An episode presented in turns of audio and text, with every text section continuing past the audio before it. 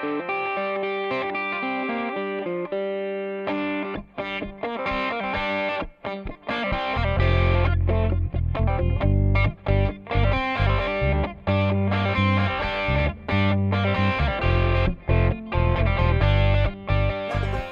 dia, boa tarde ou boa noite. Ou quem sabe, boa madrugada. Que é o horário que eu tô gravando isso aqui porque meu celular ficou o dia inteiro dando problema. Às vezes parece até que tem vida própria.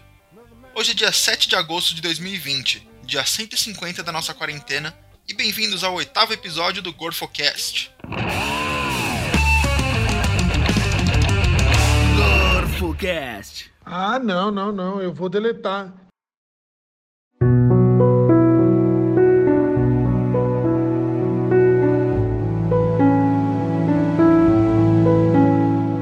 Neste dia, no ano de 1560, nascia Elizabeth Bathory, Condessa da Hungria, ou a Condessa Sangrenta. Ela foi conhecida por ser belíssima e muito provavelmente descendente de Vlad, o Empalador, mas sua maior fama veio pela sua série de crimes hediondos. Em 1575, aos 15 anos, foi forçada a se casar com Ferenc Nadasdy. Enquanto ele lutava na guerra contra os otomanos, Elizabeth cuidava dos assuntos do castelo da família Nadasdy, e ela sempre punia severamente os funcionários que a desobedecessem ou não cumprissem as tarefas direito. E ela foi tomando gosto pela coisa, chegando a torturas como enfiar alfinetes embaixo da unha, cobrir a pessoa com mel e jogar para insetos, ou obrigar a pessoa a andar sem roupa na neve até morrer congelada. A crueldade era maior ainda com mulheres jovens e virgens, e quando seu marido estava no castelo, juntava-se a ela nas sessões de tortura. Em 1605, Ferenc morreu e ela se mudou para a Eslováquia, onde se uniu a Ana Darvulha, que acreditava-se ser uma bruxa. Depois voltou ao castelo na Hungria e conseguiu alguns seguidores para ajudarem em seus crimes. Primeiro um jovem com problemas mentais que a ajudava a esconder os cadáveres, depois uma enfermeira do castelo, uma velha governanta e uma lavadeira. O que se dizia é que ela torturava e matava as mulheres jovens e virgens e bebia e se banhava em seu sangue, acreditando que isso manteria sua beleza para sempre. Em 1609, ela matou uma jovem nobre, o que deu início a investigações. A principal prova foi uma agenda com o nome de 650 vítimas, escritos com a letra da própria Elizabeth. Todos os seus cúmplices foram condenados à morte e ela foi presa em 1610, morrendo na solitária em 1614.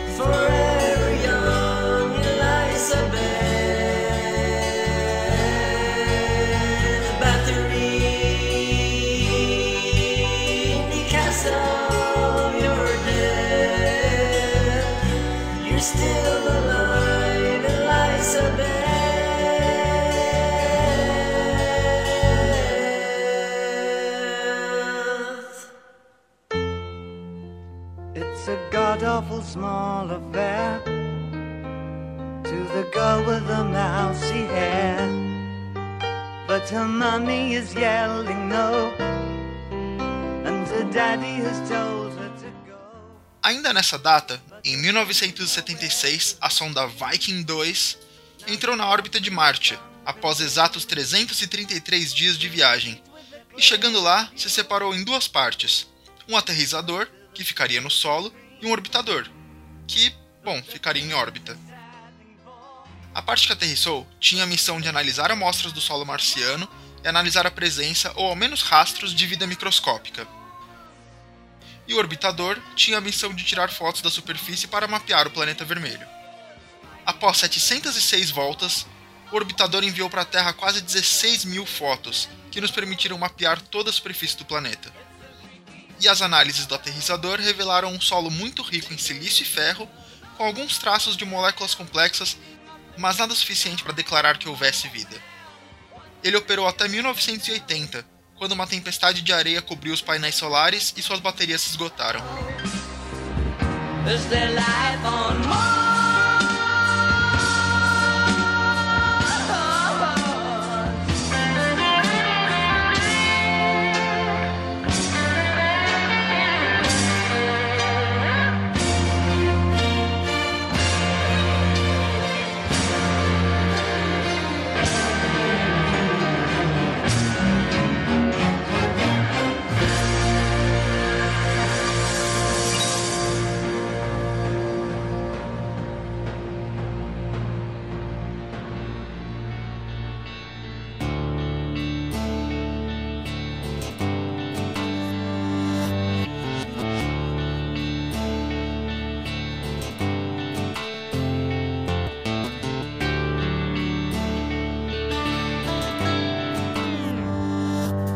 E exatamente 415 anos depois da Lady Bathory, em 1975, nascia na África do Sul a atriz Charlize Theron. Sua carreira profissional começou aos 16 anos em Milão, quando ela foi trabalhar de modelo, e de lá foi para Nova York, onde fez aulas de balé. Aos 19 anos desistiu da dança e foi para Los Angeles. Ainda nos primeiros meses, ela foi a um banco descontar um cheque que sua mãe havia mandado para ajudar nas despesas, mas a caixa se recusou a aceitar o cheque. Charlize ficou furiosa e fez uma cena, chamando a atenção de todos, inclusive um agente de talentos que a chamou para sua escola de teatro. Em 1995, ela ganhou seu primeiro papel em um filme, ainda pequeno e sem nenhuma fala, de onde foi para alguns outros papéis e sua carreira deslanchou como conhecemos hoje, colecionando Oscar, Globo de Ouro e outras premiações. Atualmente, ela é envolvida em organizações pelos direitos da mulher, pelo direito ao aborto, direito dos animais e apoio ao casamento civil igualitário.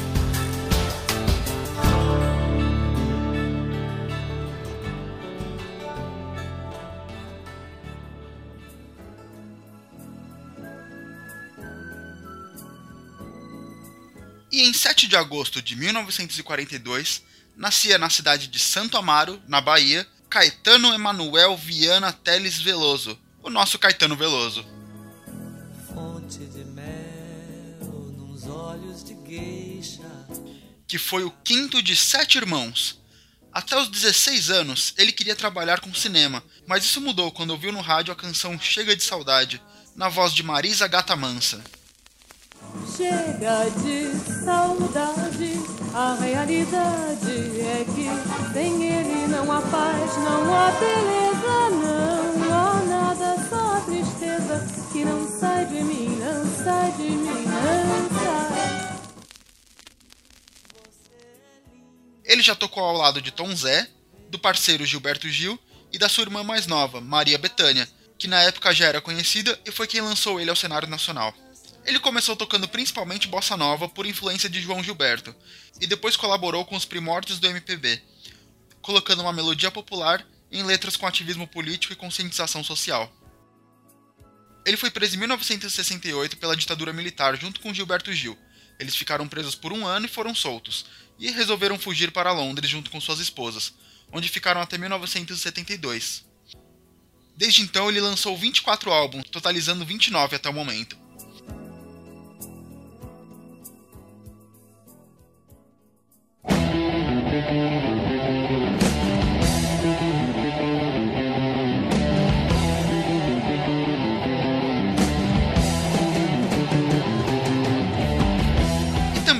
Data, no ano de 1958, em Nottinghamshire, nasceu o radialista, escritor, empresário, palestrante, historiador, mestre cervejeiro, piloto de avião e um dos nomes mais importantes do heavy metal, Bruce Dickinson. Sua primeira experiência musical foi fazer uma dancinha para seus avós com a música The Twist, de Chubby Checker.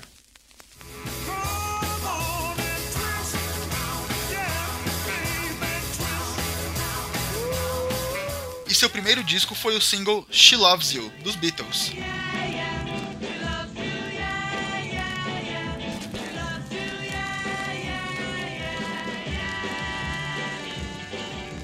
Ele foi vocalista da banda Samson de 1980 até se juntar ao Iron Maiden no final de 1981.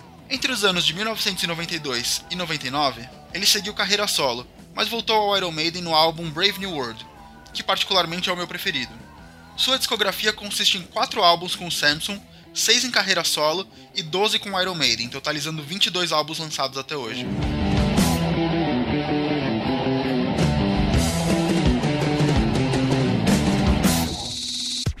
Qual é, rapaziada? Qual é, rapaziada? Qual é, rapaziada? É o que tem pra hoje. Agora vamos para a sessão de recomendações do episódio. Eu vou indicar cinco coisas, uma relacionada a cada um dos assuntos que eu falei. Primeiro, sobre sondas espaciais etc., eu indico o aplicativo ISS Live Now, que acompanha em tempo real as transmissões da Estação Espacial Internacional. É bem curioso e interessante. Em segundo, eu indico Nerdologia e História sobre a Elizabeth Bathory, que por coincidência saiu no mesmo dia em que eu estava pesquisando sobre ela. Em terceiro, o filme The Old Guard, da Netflix, estrelado pela Charlize Theron distribuindo tiro, espadada e machadada para todo lado. É um ótimo filme para ver comendo um baldão de pipoca. Se você estiver ouvindo isso no dia do lançamento, hoje vai ter uma live do Caetano Veloso às 9h30 da noite para comemoração do seu aniversário de 78 anos. A transmissão vai ser pela Globoplay, mas vai ser aberta a todo o público. Relacionado ao Bruce Dickinson e Iron Maiden, eu indico todos os documentários que eles têm no YouTube sobre as viagens, turnês e o avião deles. Eles são os tiozões mó firmezas. E agora vamos para um quadro novo, que foi ideia do meu primo Alexandre, o Alê, ou Xandão. Top 5 Marcelinho do GorfoCast, eu queria que você me contasse os top 5 momentos constrangedores da sua vida. Um abraço aqui de Curitiba. Bom, momentos constrangedores da minha vida, vamos lá. Quem me conhece sabe que eu abandonei o constrangimento há muito tempo. Para mim, as situações constrangedoras são simplesmente divertidas. Mas mesmo assim, ainda pode acontecer. Eu vou falar em ordem cronológica. O primeiro momento constrangedor de que eu me lembro foi aos 12 anos, na sexta série. Eu tinha uma professora que era muito filha da puta, muito cuzona com todo mundo. Sério, que mulher desprezível. Para vocês terem noção, ela foi demitida uns dois anos depois de eu ter aula com ela, porque ela sumiu com o trabalho de alguns alunos para plagiar para pós-graduação dela. Aí teve uma vez que eu acho que eu tinha tirado nota baixa, alguma coisa assim, e eu falei muito alto: Mano, a Roseli é mó cuzona! Mas ela tinha acabado de entrar na sala e eu não tinha visto. Aí ela largou a pasta e os livros em cima da mesa, fazendo um barulhão e me olhando feio, mas foi isso, só ficou por isso mesmo. Aí no ano seguinte, aos 13 anos, teve um aniversário de um amigo numa pizzaria, então tinham várias gatinhas da escola e tal. E aí eu senti um arroto chegando. E fui fazer uma brincadeira saudável de brother de arrotar na cara do meu primo, o Bruno, que tava do meu lado. Mas em vez de sair um, saiu um. E a mesa toda olhou pra gente. Eu tentei fingir que foi meu primo porque era o pessoal da escola, né? Eu teria que encontrar com eles de novo depois, o Bruno não. Mas ninguém acreditou. Outro momento constrangedor foi nos Estados Unidos, quando eu tinha 16 anos. A gente fez uma escala no Texas e o cara da imigração perguntou com todo aquele sotaque texano: How are you? Querendo saber a minha idade. E eu entendi How are you doing? Como se estivesse tudo bem. E eu respondi Fine. Ficamos confusos e meu pai falou: Ele quer saber sua idade. Aí eu: Ah, 16.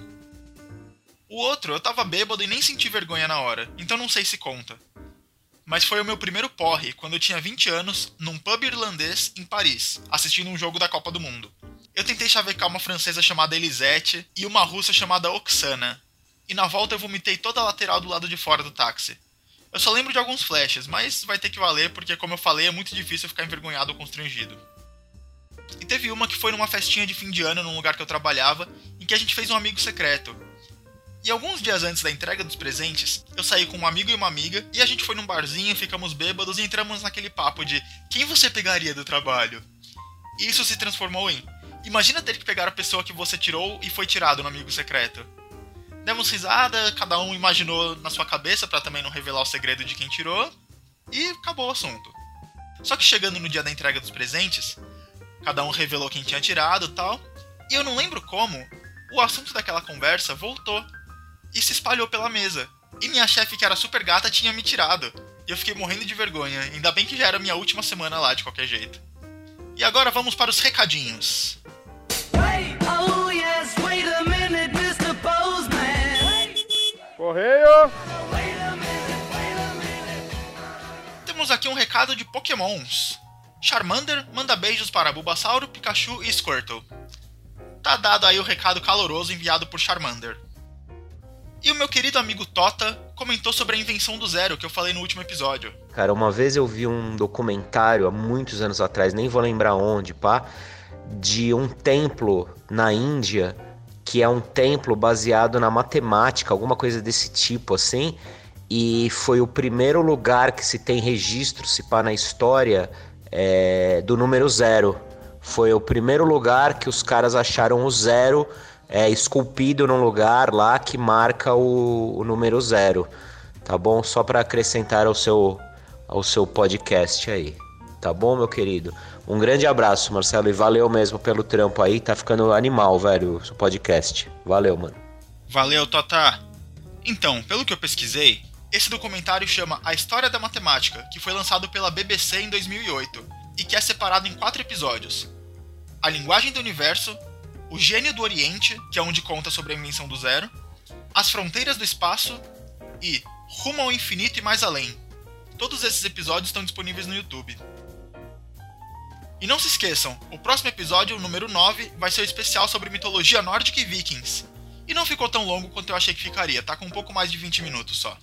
Beijinhos a todos, não esqueçam de mandar seus recadinhos, dúvidas, perguntas, sugestões para ler no próximo episódio. E até o próximo episódio!